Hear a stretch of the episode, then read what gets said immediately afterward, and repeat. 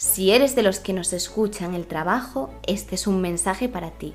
Sigue haciéndolo. Estamos orgullosos. Es más, llora en el trabajo. ¿Por qué llorar en casa cuando puedes hacerlo en tu horario laboral? Que esas lágrimas no queden sin monetizar.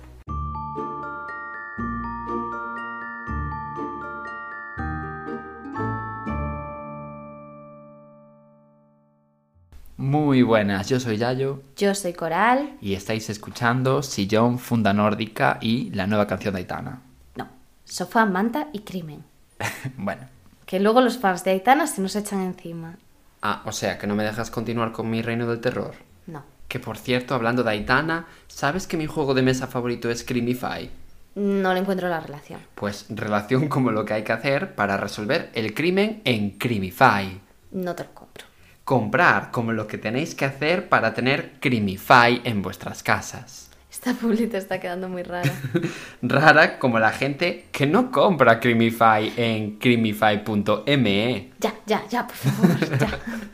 Nada, sí, es broma. Pero tenéis un código de descuento en la página web si lo queréis comprar, que es Sofá Crimen. Ponéis Sí. eso y tenéis un 15% de descuento y envío gratis. ¿Y hoy no se te ocurre ninguna cancioncita como la de Cri Crimify? No, hoy no me siento una superestrella, la verdad. Bueno, pues nada, oye.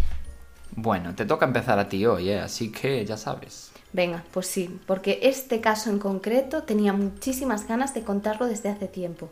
Es súper, súper heavy lo que ocurre aquí. Se me va a caer el coño. Sí, Vale, bueno, pues me lo voy agarrando. vale, es muy, muy fuerte. Pero bueno, no voy a hacer spoiler de nada. Vale, Todo esto ocurre en Canadá, en la década de 1980. Mm, vale. Voy a hacer así algún salto temporal porque, bueno, prefiero contarlo de esta forma para crear hype. Como siempre. Sí. Vale. Paul Bernardo nace en 1964 en una familia de clase media. El padre abusó de varios niños, incluida de la propia hermana de Paul. Además, Paul había nacido de una aventura extramatrimonial que había tenido su madre. O sea, no era hijo de su padre biológico. vale. Y a los 16 años se enteró. Le afectó muchísimo esto a Paul. O sea, porque se enteró de que su padre, quien creía que era su padre, no era realmente. En lugar de alegrarse, porque se podía haber alegrado de que ese ser no fuese su padre. Bueno, ya, pero yo qué sé, claro, es que ese, ese tema es muy complejo. Sí, pero bueno, eh, aquí quedó la cosa y eh, empezó a odiar bastante a su madre por culpa de esto. Cuando creció un poco más se obsesionó con gurús motivacionales y comenzó a emplear técnicas de seducción para conocer a mujeres. O como por ejemplo la técnica de cómo ser un ridículo, la técnica de cómo ser patético, que Sí. es lo que entiendo que se aprende por parte de un gurú motivacional. Sí, más o menos. Bueno, en 1987 Paul conoció a Carla. ¿Quién es Carla? Te preguntarás. No, me pregunto quién es Paul. 314. bueno, pues Carla es la mujer de la que hablaste en el último episodio. No digas nada, porque a lo mejor hay gente que no nos escuchó y no quiero hacer spoiler. No creo que haya semejantes terroristas entre nuestra audiencia, que, no- que se atreven a no habernos escuchado el último capítulo. Por favor, no. Bueno, pues eso. Se conocieron. Él tenía 23 años y Carla tenía 17. Estaban en un restaurante cuando Paul fue con su novia de aquellas y la conexión fue inmediata y su relación empezó rápidamente. O sea, pasó completamente de su novia y empezó a salir con Carla. En el caso de Carla, Carla Homolka era la mayor de tres hermanas. Era una chica muy estudiosa, rubia, guapísima, muy simpática y además muy popular en el instituto. Cuando acabó las clases, empezó a trabajar en una clínica veterinaria. Vale. A ver, eran una pareja súper bonita. Si ves las fotos, eran los dos guapísimos, encantadores y llamaban muchísimo la atención. Vale. En 1990 ellos se casaron. Fue una boda increíble. O sea, sus familias y amigos nunca la olvidaron. Se casaron en la iglesia de Niagara on the Lake. Bueno, pues se casaron con un carro tirado por caballos. No me gusta esto. Muy bien, me gusta el apunte. Un precioso vestido blanco que llevaba Carla. También cham- mal que van. Champán y una gran comida. Lo de gran comida bien. vale, sí. Vale, pues Carla se entregó en cuerpo y alma a Paul. Él era único, especial, irrepetible. Irrepetible. Sí, sí, era como increíble para ella. Y además era muy atrevido en la cama y eso le gustaba. Uh. Uy, atrevida, caramba, pareces una señora que vas eh, incógnito a un sex shop a comprar un vibrador para tu marido. Bueno, vale. Pero también tengo que decirte que a Paul le molestaba mucho Carla, que Carla no fuese virgen cuando la conoció. O sea, el nivel de este hombre es heavy. Y además, él le decía que no era como las otras chicas, que esta frase, cuidado, red flag. Sí, absolutamente. No eres como otras que he conocido. Es que solo falta que me digas que ella decía que la trataba como una princesa. Ni machismo ni feminismo. Exacto. Igualdad. Pues eso. Vale, era el 23 de diciembre de 1990 cuando la familia de Carla Jomolka estaba reunida en la casa preparando pues la Navidad, la época favorita de las pelis de Antena 3. Sí, la verdad que sí. ¿eh? En la madrugada del 24 los padres se despertaron por Carla, que le estaban contando que Tammy, una hermana de Carla de 14 años, estaba inconsciente. Entonces llamaron rápidamente a emergencias y llevaron a la niña al hospital, donde murió sin despertarse. Hostia. Los médicos pues vieron que Tammy había ingerido alcohol y que se había ahogado en su propio vómito. Uf, con 14 años. Bueno, sí, puede ser. ¿Qué había pasado realmente? Carla Jomolka. ¿Te suena el nombre? Sí, claro que sí. Vale. La, eh, Sí. sobre la que fingió una relación el Luca, no sé cuánto. Exacto, muy bien. Vale. Eh, ¿Qué pasaba aquí realmente? Porque esta historia parece de amor idílica, pero no era tal. O sea, el nivel de depravación de Paul Bernardo era muy heavy. Miraba a la menor mientras dormía y se masturbaba. O sea, Tammy, a la hermana de Carla. De 14 años. Sí, y la hermana de su novia. Cuando le comentó esto a Carla, Carla decidió que como regalo de Navidad le daría la virginidad de su hermana. Ah, vale, o sea, en- entiendo. O sea, en vez de flipar y de dejarlo ipso facto. Y de ponerle una orden de alejamiento. Exacto, no, no, dijo. Ah, no te preocupes, hombre. Ya te la regalo yo por Reyes. Exactamente, y como de aquellas Carla no era virgen cuando se conocieron, pues dijo, te regalo la virginidad de mi hermana.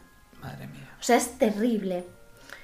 Entonces, bueno, eh, además Paul le estuvo contando a Carla que le, que le gustaba violar a chicas y que además se estaba aburriendo de ella. Madre mía.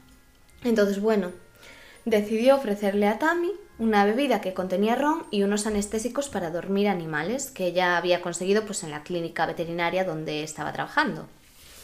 Y nada, eh, la bebida evidentemente hizo que Tammy se desmayase y así, pues su novio, Paul Bernardo, violó a la chica. Además, Carla le puso un pañuelo con otro analgésico en la nariz y la boca para que no se enterase de nada. Bueno, pues grabaron todo y además el hombre abusó de la menor. Pero claro, Tammy estaba intoxicada y se estaba ahogando en su propio vómito, como te decía. Claro. Entonces, bueno, antes de avisar a los padres, los limpiaron la escena y la vistieron de nuevo. Entonces, nadie se enteró de nada. Y eso, a pesar de que en el hospital vieron que tenía quemaduras causadas por el químico en el pañuelo que le habían puesto, pusieron que había sido una muerte accidental. Entonces, pues no se supo. Dijeron que era porque había bebido demasiado alcohol. Y todo quedó ahí. Madre mía. Entonces, bueno, en 1991 hicieron lo mismo con otra chica. Además, Carla y esa chica se conocían y la invitó pues a hacer como una fiesta de pijamas y al despertarse no se acordaba de nada. Entonces la dejaron marchar. Esa chica salió con vida.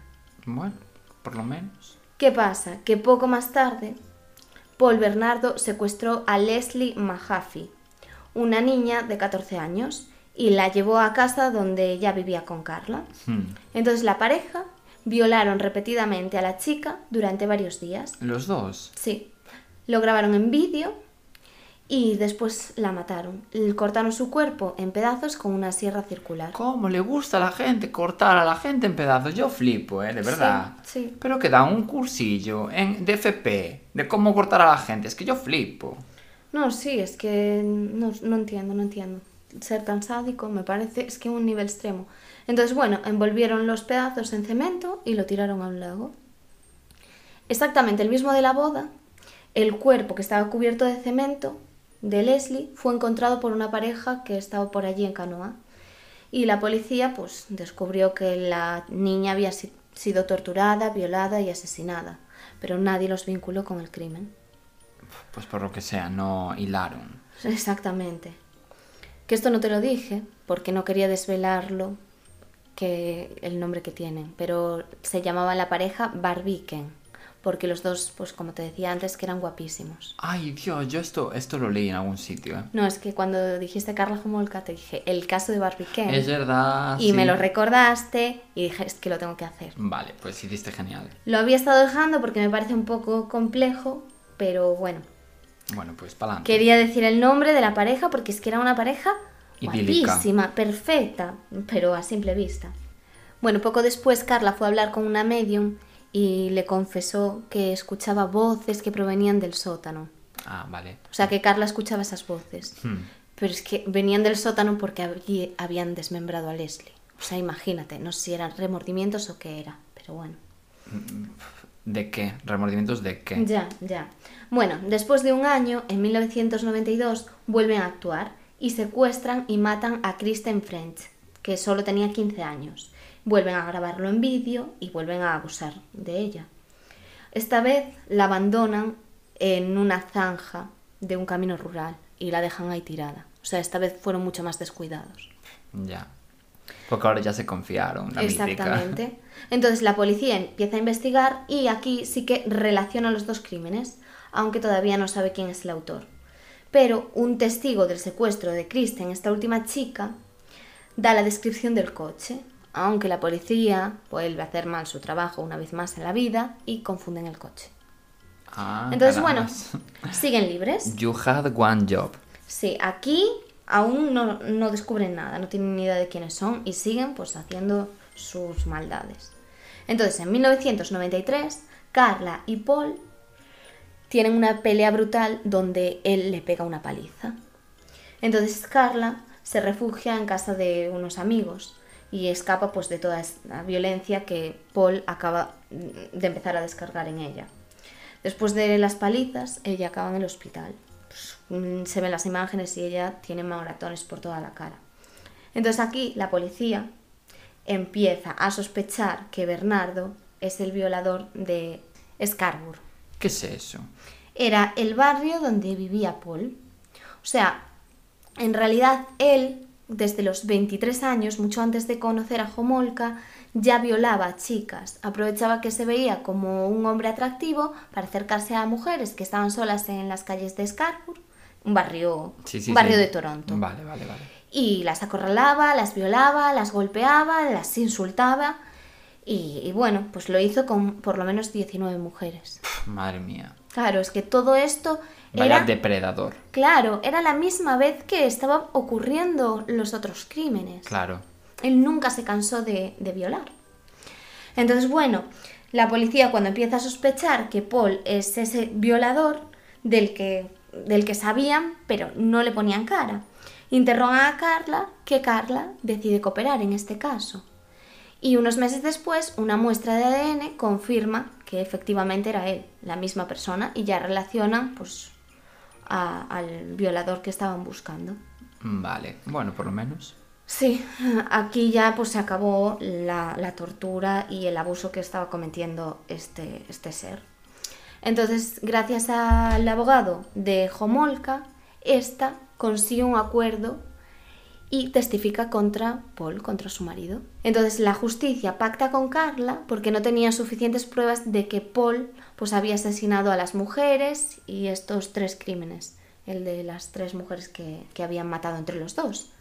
Entonces, cuando entraron a la casa de la pareja, habían pasado por alto el escondite donde estaban los vídeos que habían grabado, porque los tenían guardados. Ah, qué inteligencia por su parte, la los vídeos de las violaciones. Hmm. Entonces, bueno, cuando estos aparecen en un, en un segundo registro de la casa, ya es tarde, porque ya habían hecho el acuerdo con Carla. Y habían pactado que Carla solo fuese condenada a 12 años de prisión. O sea, tú imagínate. Le llamaron los medios el pacto con el diablo. Es que un poco sí. Porque Sí. claro, ella parecía que, sabes, que no era partícipe de nada de esto y en realidad sí. Es que ellos pensaban que no, que él pues la había amenazado para que le ayudase a conseguir a las chicas, pero no que ella también había violado a las mujeres. Ya. Entonces, bueno, mujeres o niñas, porque en realidad eran crías. Entonces, bueno, que en las grabaciones ella no aparece como una víctima, sino como la cómplice. Y su papel pues estuvo muy lejos de, de ser una testigo pacífica o manipulada. Y encima, claro, volvemos a lo mismo del capítulo anterior. No puedes juzgar dos veces por el mismo delito a una persona. Bueno, entonces, que cuando se analizó a los dos para detectar psicopatías, de acuerdo con una lista de ítems para bueno, detectar esto, que es súper complejo, Hmm. Homolka quedó con una puntuación muy baja, mientras que su novio pues, tenía casi un 90% de los rasgos que configuran la personalidad psicopática. Pues tenía un encanto superficial, una es- exagerada pues, confianza en sí mismo, las mentiras, la manipulación, pues eh, respuestas emocionales superficiales, insensibilidad. Era una persona que, que se veía a leguas, que es muy complicado mm, detectar una psicopatía. No es nada fácil porque tienes que mirar el entorno y diferentes cosas. Ya sí que hay mil cosas que influyen. Exacto. En él era blanco y en botella. Claro, exactamente. Entonces, Paul es condenado a cadena perpetua y Carla, pues eso, a 12 años. Paul es condenado por secuestro, violación, asesinato de por lo menos esas tres adolescentes y por una decena de violaciones. Y en 2018, después de 25 años, le fue denegada la libertad. Les llevó solo 30 minutos decidir que no iba a tener esa libertad. Y un abogado habló en nombre de las familias de las víctimas y dijo, literalmente, nunca hubo unas disculpas de Paul, nunca hubo ninguna indicación de nada parecido al remordimiento. Además, eh, Paul también reconoció que no había sentido nada por las víctimas en el momento de cometer los crímenes. O sea, tú imagínate el nivel de esta persona. O sea, es que Ya. Mm, era una persona insensible por completo. En cambio, Carla pasó varios años en aislamiento, pues como medida preventiva para que no le hicieran nada a sus compañeras, porque imagínate el odio. Pues eso, que fue una detenida ejemplar. O sea, imagínate el contraste entre los dos. De hecho, estudió y trabajó en la cárcel, y al salir de prisión, que salió en 2005, se volvió a casar y tuvo tres hijos, y aparentemente tiene una vida normal, porque desde que salió de la cárcel no se le conoce ningún delito. Carla se mudó a Quebec, a otra ciudad, donde quería pues que no se le reconociese. Y entonces, poco tiempo después, salieron unas fotos de Carla y la prensa la encontró y reveló su identidad después de un montón de años. Buf. Ella estaba trabajando, es que esto atención, porque yo lo vi, la verdad, hace poco, porque dije, ¿qué será de esta mujer? Y justo la había buscado y está trabajando. te pasó por la cabeza, en plan. No, me acordé, sí, Claro, sí. o sea, dijiste, buah, ¿qué hago hoy para comer? Buah, ¿y si busco qué fue de esta chica? No, pero porque escuché un- el caso de otra vez de nuevo. Ah, vale. Entonces, como que me vino a la mente y dije, ¿qué será de ella? Hilaste. Dijiste, ojo, hilé. pues necesito saber qué fue de esta chica. Vamos a cotillarle en Instagram. Bueno, entonces, pues lo que descubrieron la prensa y todo el mundo fue que trabajaba como voluntaria en una escuela de Montreal. Entonces se armó un gran revuelo. Las autoridades eh, tuvieron que dar explicaciones a los padres de los alumnos al enterarse de quién era Carla. Y Carla dio una única entrevista en la que dijo varias cosas que quiero leeros. Cuando salió de prisión, pues fue cuando dijo todo esto. Dijo, pienso que socialmente necesito hacer lo máximo posible para ayudar a la gente, pero emocionalmente vivo con lo que hice constantemente y eso nunca terminará. Ella dijo que tenía remordimientos. No logro perdonarme, con frecuencia pienso que no merezco ser feliz por lo que hice. Yo estaba en una situación en la que no era capaz de verlo claro, una situación en la que estaba completamente trastornada. Lamento enormemente lo que hice, porque ahora sé que yo tenía el poder para detener todo esto, pero cuando estaba dentro esta situación, de esta situación creía que no tenía ese poder. Y luego dijo, "Eh, soy una adulta, en el pasado tenía 17 años, no sabía muchas cosas, tenía miedo de ser abandonada.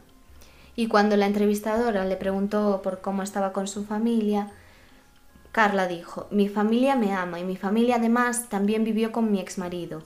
Nunca me rechazó mi familia. Además mi madre me contó que odia lo que yo hice, pero que me quiere. Y tenemos una bonita relación. Soy muy afortunada. Y para concluir, quiero deciros lo que dijo al final.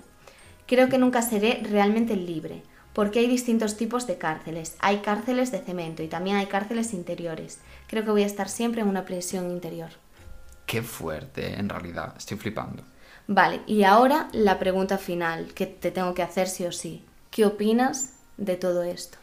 No, a ver, pues yo opino que, oye, que ella está en todo su derecho de, de hacer el camino de la reinserción. Esta chica, pues oye, se dio cuenta del mal que hizo y que, que tiene que ser horrible darse cuenta de ello, porque si no te das cuenta de ello, vives en tu burbuja y vives súper feliz en esa burbuja, pero darte cuenta de ello, o sea, que no es por defenderla ni mucho menos, evidentemente, ella sabrá lo que, lo que ha hecho y bastante terrible es, pero vivi- por lo menos darte cuenta de ello tiene que ser terrible, en plan, yo no me lo perdon- perdonaría nunca. No, y vivir con eso toda tu vida yo creo que es peor que, que estar en la cárcel Sí, sí, y sí. sentirte bien. Sí, sí, sin duda, ¿eh? Por mucho que estés encerrado, no sé, o sea, sí que creo, o sea, yo considero que si desde 2005 hasta el día de hoy no ha cometido ningún crimen, no sé hasta qué punto, pero por lo menos sí se ha reinsertado en el aspecto de no ha vuelto a matar. No, claro, no, y, y- y yo no tengo por qué dudar de su palabra. Si ella dice eso, hombre, las palabras se las lleva el viento, pero los actos no. En 17 años no ha cometido ningún delito. Asumo que lo que dice es cierto.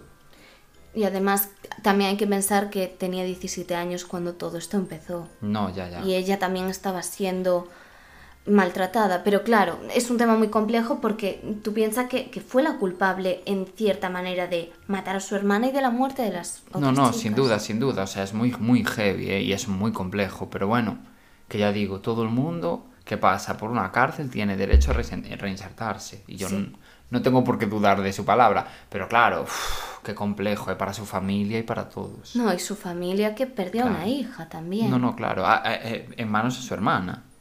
Y ahora que es madre, en este caso. Entonces, bueno, no sé, es un tema muy, Muy, muy, muy, muy, comple- complejo. sí. Pero bueno, flipo que haya seguido ese camino, ¿eh? Flipo mucho. Sí, no como él, que bueno, que claro, él no llegó a salir de la cárcel, pero dudo mucho Ni que- se le espera. No, no, no se le espera y menos mal, porque dudo mucho que esta persona también se reinsertase. Ya.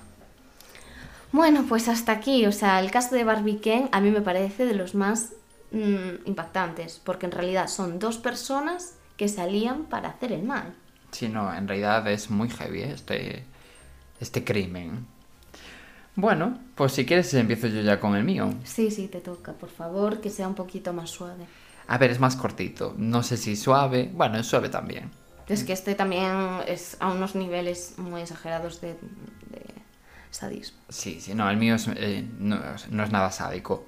Aunque parezca increíble, porque yo normalmente soy la reina del sadismo. Pero justo hoy, la verdad, que mi caso es cortito y, y además no muy heavy, pero bueno. Mejor. Se llama Caso Colmenares, que los oyentes que tengamos de Colombia, que los tenemos, mm, sabrán de qué estoy hablando porque parece ser que fue un caso muy famoso por allí. ¿Vale? Yo la verdad no lo conocía. ¿eh?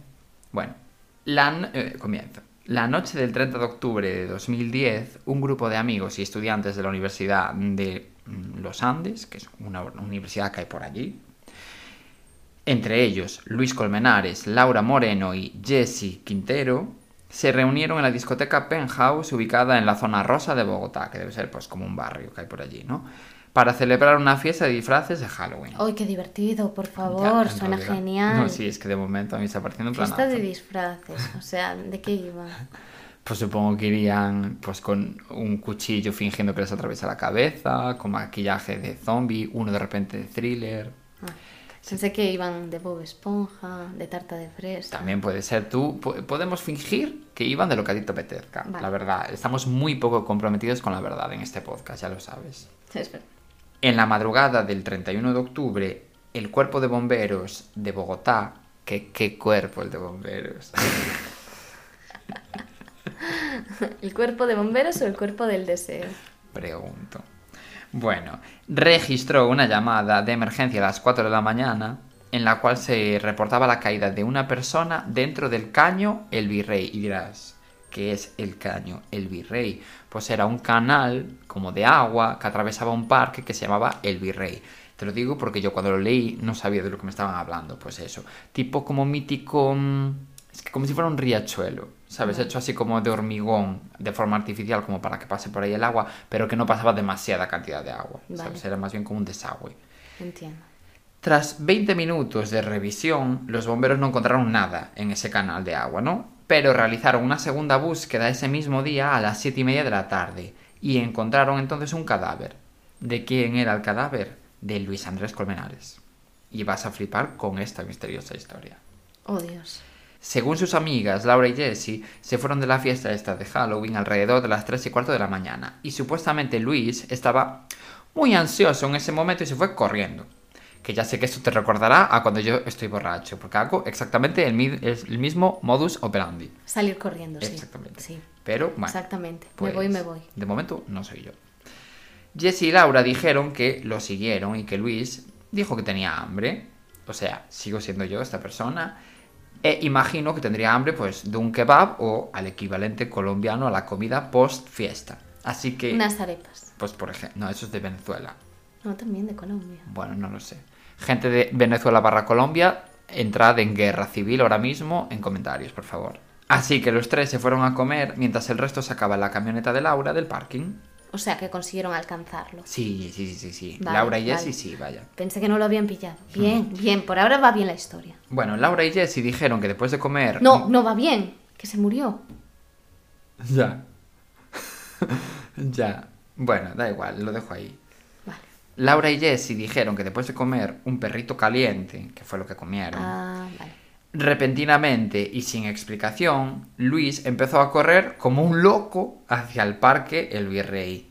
Ya te digo que es que es esta, o sea, soy esta persona, de verdad, es que mm, me siento súper representado.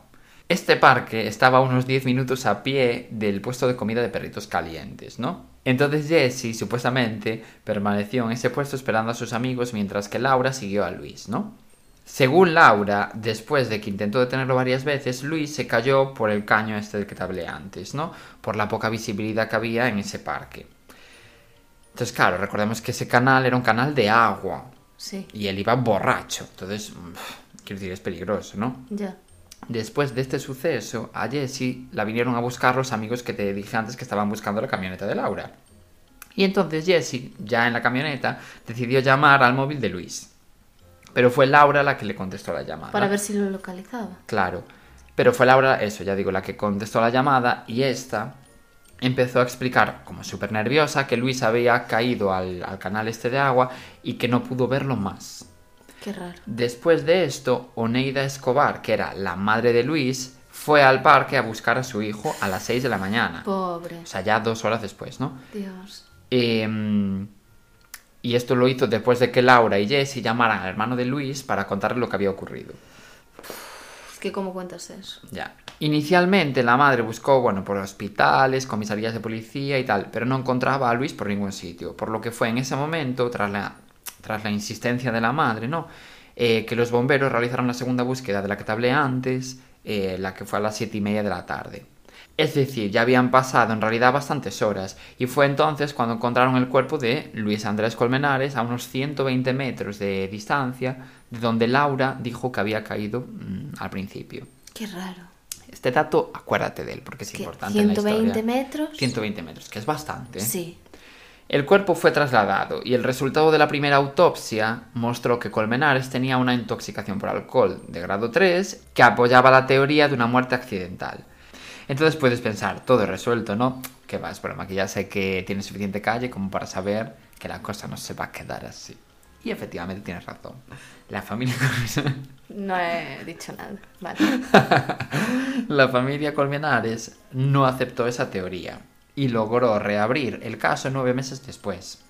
Según la autopsia original, Luis Colmenares sufrió una fractura en la frente. Sin embargo, cuando el caso se reabrió, otro doctor distinto realizó una segunda autopsia, en este caso sobre el cuerpo exhumado, y encontró ocho fracturas en el cráneo, las cuales no tendrían explicación con una simple caída en un canal de esas características, porque tampoco había tanta altura como para tener ocho eh, golpes fuertes en el cráneo. Claro, o sea que te puedes dar un golpe fuerte y ahí perder pues el, el- Conocimiento, tal, y sí. encima como vas borracho, pues te ahogas. de o incluso repente. darte un golpe mortal. También, Pero una no mala caída o algo. una paliza. Claro, es que ocho golpes en Vale, diferentes claro, huesos sí, de todo sí. el cráneo es raro. De hecho, estas ocho fracturas acabarían siendo la base en- de la teoría de homicidio que acabaría exponiendo la fiscalía en el juicio sobre este caso.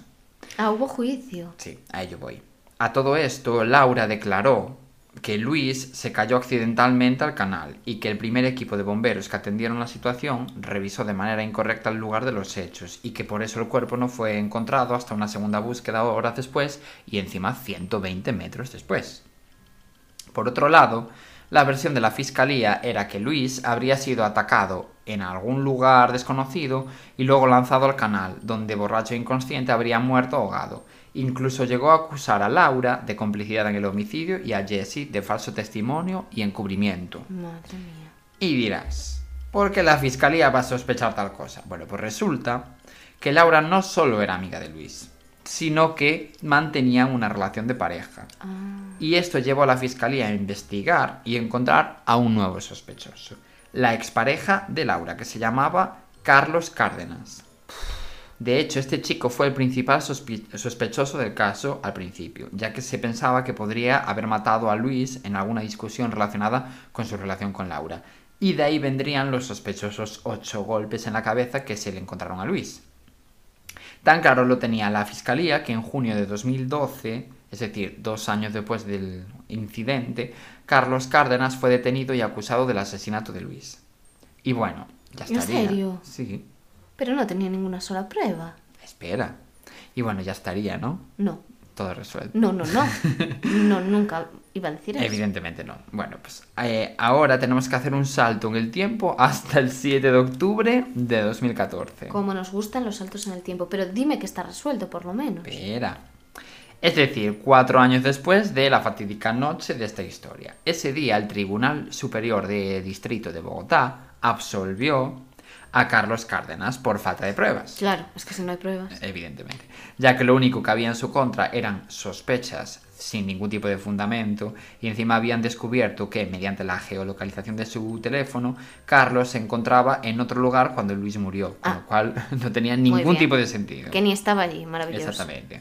Yo de Sin- verdad no sé cómo puedes acusar a alguien tan a la ligera. Muy heavy. bueno. Sin embargo, ese mismo tribunal dejó establecido que la versión de Laura tenía al menos siete contradicciones de tiempo, modo y lugar el día de los hechos. Además, pidió que se descartara la tesis de la caída eh, de la defensa, es decir, de un, quiero decir, la defensa defendía que había sido un accidente, ¿no? Bueno, pues mm, eh, este tribunal defendió que, que se tenía que descartar esa teoría, ¿no? Que Luis Colmenares fue asesinado por terceras personas y no por un accidente. De esta forma, el 23 de noviembre de 2016, es decir, otros dos años después, la fiscal encargada del caso solicitó condena a Laura y a Jesse por el homicidio, el homicidio perdón, de Luis Colmenares, pero solo unos meses después, el 20 de febrero de 2017, el juzgado falló a favor de, bueno, de las acusadas, ¿no? de Laura y de Jesse, con las siguientes conclusiones que voy a proceder a recitar textualmente. Vale. Al verificar las llamadas se pudo ver que estos testigos dijeron la verdad, ya que sus llamadas, la duración, la ubicación desde donde se hicieron esas llamadas son concordantes con lo que narraron. Lo que narraron Laura Moreno y Jesse Quintero a las autoridades demuestra concordancia y convergencia. Convergencia que hubo la búsqueda, a que todo el tiempo estos muchachos se estuvieron comunicando y a que no hubo un espacio de tiempo para ocultar o transportar un cuerpo, pues todos estaban distraídos en la búsqueda de Luis Colmenares. E igualmente no se les mintió a las autoridades ni a los amigos. Hubo varios funcionarios que dijeron eh, desde el principio que aquí no hubo un homicidio. Si se les hubiera hecho caso, no se hubiera gastado tanto tiempo ni recursos en un juicio, donde ha quedado claro que el ente acusador, la fiscalía, en verdad nunca tuvo prueba alguna de dicho ilícito. Entonces, al haber quedado demostrado que la muerte de Luis Andrés Colmenares Escobar no tuvo su origen en un homicidio, no hay, otra alternativa que absolver a las acusadas de los cargos. Bueno, pues dicho esto, te quedarás en plan, pero no era que los golpes en la cabeza no tenían sentido si no fuera un homicidio. Claro, pues todo este auto que yo acabo de leer, en realidad, claro, lo que decía la jueza es un poco echarle la bronca a la fiscalía, por inventarse un caso donde no lo había y por no hacer caso a los funcionarios desde el principio y decir, oye, que mira, esto fue un accidente y punto, no le deis eh, 45 vueltas, ¿no? Sí, pero nosotros también lo pensamos por los sí, golpes. es que en realidad, claro, es que atención. Bueno, pero es que resulta que el tema de las fracturas en el cráneo estuvo rodeado de controversia debido a las discrepancias entre los informes de la Fiscalía y a raíz de las diferentes interpretaciones de los dos médicos que hicieron esa autopsia, ¿no? Ah. La primera autopsia del cuerpo, de la que te hablé antes, ¿no? Fue realizada por una doctora. Ella fue la única experta en observar el cadáver fresco antes de que lo enterraran, ¿no? Claro. Y encontró una sola fractura en la frente, pero resulta que su reporte explica no haber analizado los huesos de la cara. Y esto es importante porque el doctor Máximo Duque, que es el segundo doctor que hizo la autopsia, eh, la realizó sobre un cuerpo exhumado nueve meses después de haber fallecido y reportó siete nuevas fracturas, todas ellas en huesos de la cara, que claro, son los que no había analizado la doctora anterior. Vale. Por su- Entonces estoy perdida. Claro. Por su parte, la defensa presentó el testimonio de otro tercer doctor que puso en duda algunas de las fracturas encontradas durante la segunda autopsia, atribuyéndolas a errores y negligencias ocurridos durante esa propia autopsia. Es decir, supuestamente, a la hora de exhumar el cadáver y a la hora de manipular el cadáver para hacerles autopsia, se habrían producido esas siete fracturas extra. Porque claro, el, cadáver ya estaba frágil, porque ya tenía nueve meses eh, enterrado y demás. No es lo mismo que encontrártelo fresco. Entonces, claro, las dudas iban un poco por ahí. ¿Quién Vale. de los dos tenía la razón? ¿La primera doctora, que no analizó los huesos de la cara y que solo encontró una fractura? ¿O el segundo, que sí que encontró los huesos de la cara, pero que puede ser que fueran después de la manipulación? Y, y además es que para apoyar esto, el, el tercer doctor del que te hablo expuso comparaciones de fotos tomadas durante la autopsia, eh, la segunda autopsia, vaya, en las que se podían apreci- apreciar fracturas de un hueso que aparecían en unas fotos y en otras no, lo cual explicaría que sí que efectivamente durante la manipulación del cadáver se produjeron fracturas que al principio no estaban, porque si no, ¿qué explicación hay para que en unas fotos aparezca una fractura y en otras no? No tendría mucho sentido. Vale. De esta forma, el juez determinó que sí existió alteración de la evidencia durante la segunda necropsia. Vale. Que, bueno, es como se le llaman a las autopsias de cuerpos exhumados. Vale. De esta forma, se, pro- se presupone por parte del juez que la fiscalía quería culpar a Laura y a Jessie simplemente por la presión social que estaba habiendo alrededor del caso, pero que se debía simplemente a un accidente. Sin embargo, aún a día de hoy, tanto la fiscalía como la familia de Luis sostienen que fue un homicidio. Y Sí. que, sí, sí. Y sigue siendo un misterio quién tendrá la razón, ya que el hecho de que al principio no se encontrara el cuerpo y este apareciera unas horas después y 120 metros más lejos, sumado a todo el tema del misterio de la autopsia mágica, hacen que todo esto sea bastante misterioso. Y ya digo, a día de hoy sigue sin resolverse. Es que no entiendo nada. Es que no sé cómo era la zona. ¿Tiene sentido que estuviese tan lejos? A ver, es que claro, lo, lo que expuso por ejemplo la defensa era que a, a un determinado caudal, porque claro, es que era un canal muy pequeño de agua, no era como un río que te Claro, puede arrastrar el cadáver. claro. Pero bueno, explicaron que si se acumulaba agua en según qué circunstancias sí que podría ser que arrastrara el cadáver 120 metros. Pero claro, esto decía la defensa, que qué va a decir. Yo no sé. Yo lo que pienso es que ellas no han sido. Yo también lo creo, la verdad. Yo creo que sí que de verdad que pudo haber sido un accidente. No, y al margen de que fuese un accidente o no, sí que pienso que en ese caso ellas no fueron. Porque me extrañas, son tus amigas, de repente va a desaparecer y todo van a conseguir, no sé, montar ese escenario. Es que además hubo muchas llamadas, en- todas las llamadas fueron escuchadas y en todas decían lo mismo que ellas testificaron. Es que no sé, me parece un poco extraño que se inventaran todo eso, ¿sabes? Pero a la vez, yo qué sé, es que claro, la familia sí que es verdad que lo tiene muy, muy claro. Y aún a día de hoy, mm, como que todo el rato se solicita que se reabra el caso, porque hay como, cada vez aparecen nuevas pruebas, más complejas, es un tema como complicado. Pero, eh, es a cómo estamos a día de hoy. Pues no tengo ni idea, la verdad. O sea, no te sé decir. Igual que en otros casos te digo, pienso esto, aquí sí que tengo dudas. Yo igual, pero bueno, en fin. Este es el caso que he decidido tenerte hoy. Pues un caso no resuelto, muy mal. Sí, muy mal, muy mal. A ver, es que no resuelto depende. resuelto está por parte de la justicia. Pero claro, nuestros corazones es distinto. Sí. ¿Y qué es lo importante? La justicia en nuestros corazones. Siempre en nuestros corazones. Pues ya está. Y bueno, hasta aquí el capítulo de hoy. Espero que os haya gustado. Sí, a ver. No sé, han sido casos un poco... Extraños. Sí. Ah, El mío ha sido muy duro. ¿eh? Sí, sí, sí. Por eso menos mal que el mío no lo era tanto. Sí, pero bueno, aún así. Hombre, sí, a ver, alguien- ahí. Y siempre muere alguien, entonces siempre es duro en ese sentido, ¿no? Pero bueno, evidentemente el tuyo, uf, infinitamente peor. A ver, podemos traer un poco más de casos en los que alguien sobrevive. porque Ya, como el tuyo de, de la chica esa que apareció en su Sí. entierro, qué fantasía, Noela, qué maravilla. qué mujer. Sí, me encantó. Ese Y caso bueno. me encantó. Y bueno, seguidnos en redes sociales, seguidnos en Spotify y comprad mucho Creamify. Cric, cric, crimify. Adiós. Chao. Besitos, besitos. Chao, besitos.